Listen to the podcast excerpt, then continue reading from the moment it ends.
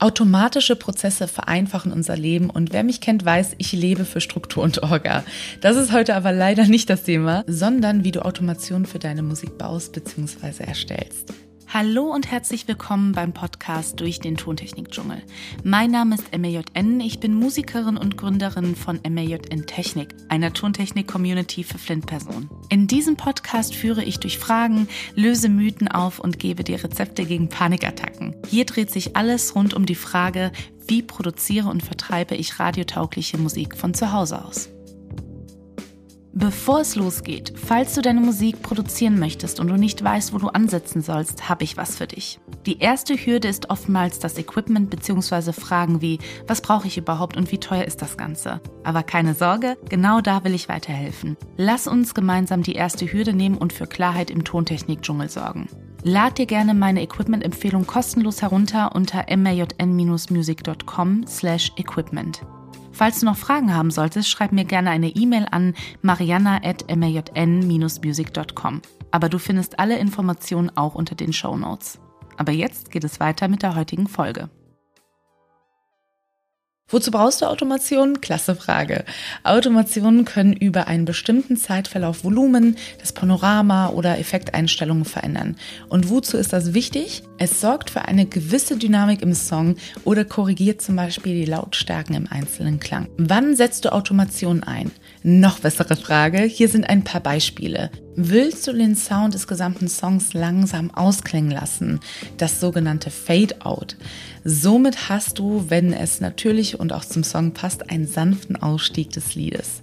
Gehen wir in die einzelnen Klänge, so kannst du den Volumenunterschied ausgleichen. Wollen wir uns das gemeinsam anschauen? Super. Klicke hier bei Logic oder GarageBand auf das Menü Mix und wähle dann Automationsfenster einblenden aus. Das gleiche Resultat erhältst du beim Drücken auf die Taste A. Super easy, oder? Siehst du den Unterschied im Fenster? Sehr gut. Dann geht es in ein paar Erklärungen. Wenn du mit ausprobieren willst, drück auf jeden Fall immer Play, damit du auch siehst, was da passiert. Du siehst ein Dropdown-Menü neben dem Wort Read. Hier kannst du verschiedene Modi wählen. Read gibt buchstäblich die aufgezeichnete Automation wieder. Gibt es keine Automation, gibt es hierdurch auch keine Veränderung. Touch ist wie der Read-Modus, aber bewegst du einen Parameter zum Beispiel durch den Lautstärkeregler, übernimmt das System deine Automation und überschreibt den vorhergehenden Stand.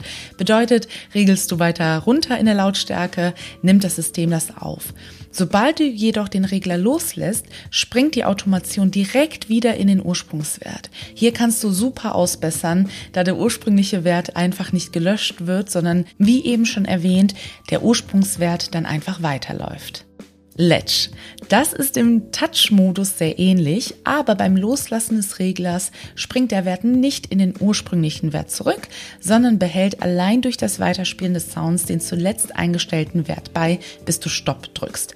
Das bedeutet konkret, hast du einen Sound und ähm, machst diese Automation und verringerst die Lautstärke um 1 dB, wird die Automation nicht wieder zurückspringen, sondern behält diesen verringerte, äh, behält diese verringerte Lautstärke einfach bei, solange bis du Stopp drückst. Write löscht die bestehende Automation in deiner Spur. Das klingt natürlich erstmal super logisch, aber das kann zu Problemen führen, wenn du hintereinander diesen Modus benutzt. Falls du den Regler nicht bewegst, nimmt das System die aktuellen Steuerungsbewegungen an und führt zum Beispiel die Ursprungslautstärke weiter.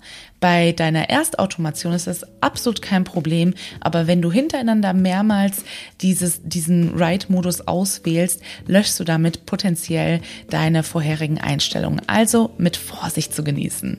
Hast du deinen Moody ausgewählt, wählst du aus, was du modifizieren willst. Heute schauen wir uns das Volumen an und das Panorama. Das Volumen steuert die Lautstärke und das Panorama regelt, ob sich das Signal nach links, in die Mitte oder naja, nach rechts bewegt oder befindet. Und durch die Automation können wir es komplett von links nach rechts bewegen, wenn wir das möchten natürlich. Wie gehst du bei einer Automation vor? Es gibt vier Möglichkeiten, die ich dir heute vorstellen möchte.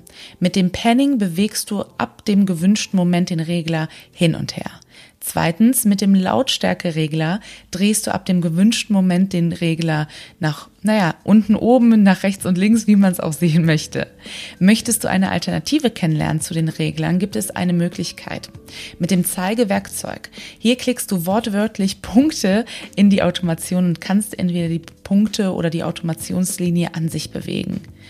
Eine letzte Möglichkeit ist mit dem Marquis-Werkzeug. Wer hätte es gedacht? Schau dir gerne die letzte Folge an, wo ich dir die Werkzeuge vorstelle.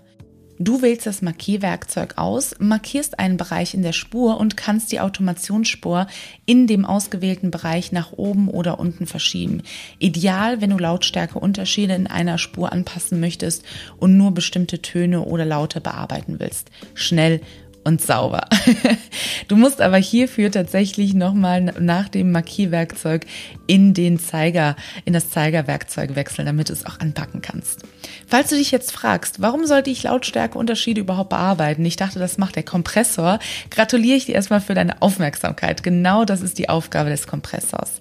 Jedoch ist es ganz oft so, dass man den Kompressor sehr stark arbeiten hört und der Sound dann gedrückt klingt. Ich rate allen Klientinnen immer, sich die Extraarbeit für das Main Instrument, Gitarre oder Stimme oder was es bei euch auch immer ist, zu machen, damit der Kompressor in der späteren Bearbeitung nicht so viel arbeiten muss und es dementsprechend nicht gepresst oder gedrückt klingt. Side-Tipp, du kannst natürlich auch zwei Kompressoren hintereinander schalten, aber das ist ein Thema für eine andere Folge. Willst du die Automation live erlernen im Rahmen des Mixings und nach nur drei Wochen deine eigene Musik mischen können, dann melde dich gerne in meiner Mixing Masterclass an. Der Start ist am 2.5. Du findest aber alle Infos in den Show Notes. In der nächsten Folge spreche ich mit euch über ein wichtiges Thema Gain und Gain Staging und warum macht man das mit Gain Staging überhaupt und was ist der Sweet Spot dabei? Ich freue mich drauf. Vielen Dank, dass du heute dabei warst. Falls du mehr über MAJN wissen möchtest, trag dich doch gerne im Newsletter ein unter majn-music.com slash newsletter. Und du erhältst immer die neueste Podcast-Folge sowie alle Angebote im Bereich Tontechnik und Musik zugeschickt. Bei Fragen schick mir gerne auch eine E-Mail. Ich antworte in der Regel innerhalb von 24 Stunden. Alle Informationen findest du natürlich auch unter den Show Notes. Bleib gesund und vielen Dank fürs Zuhören. Deine MAJN.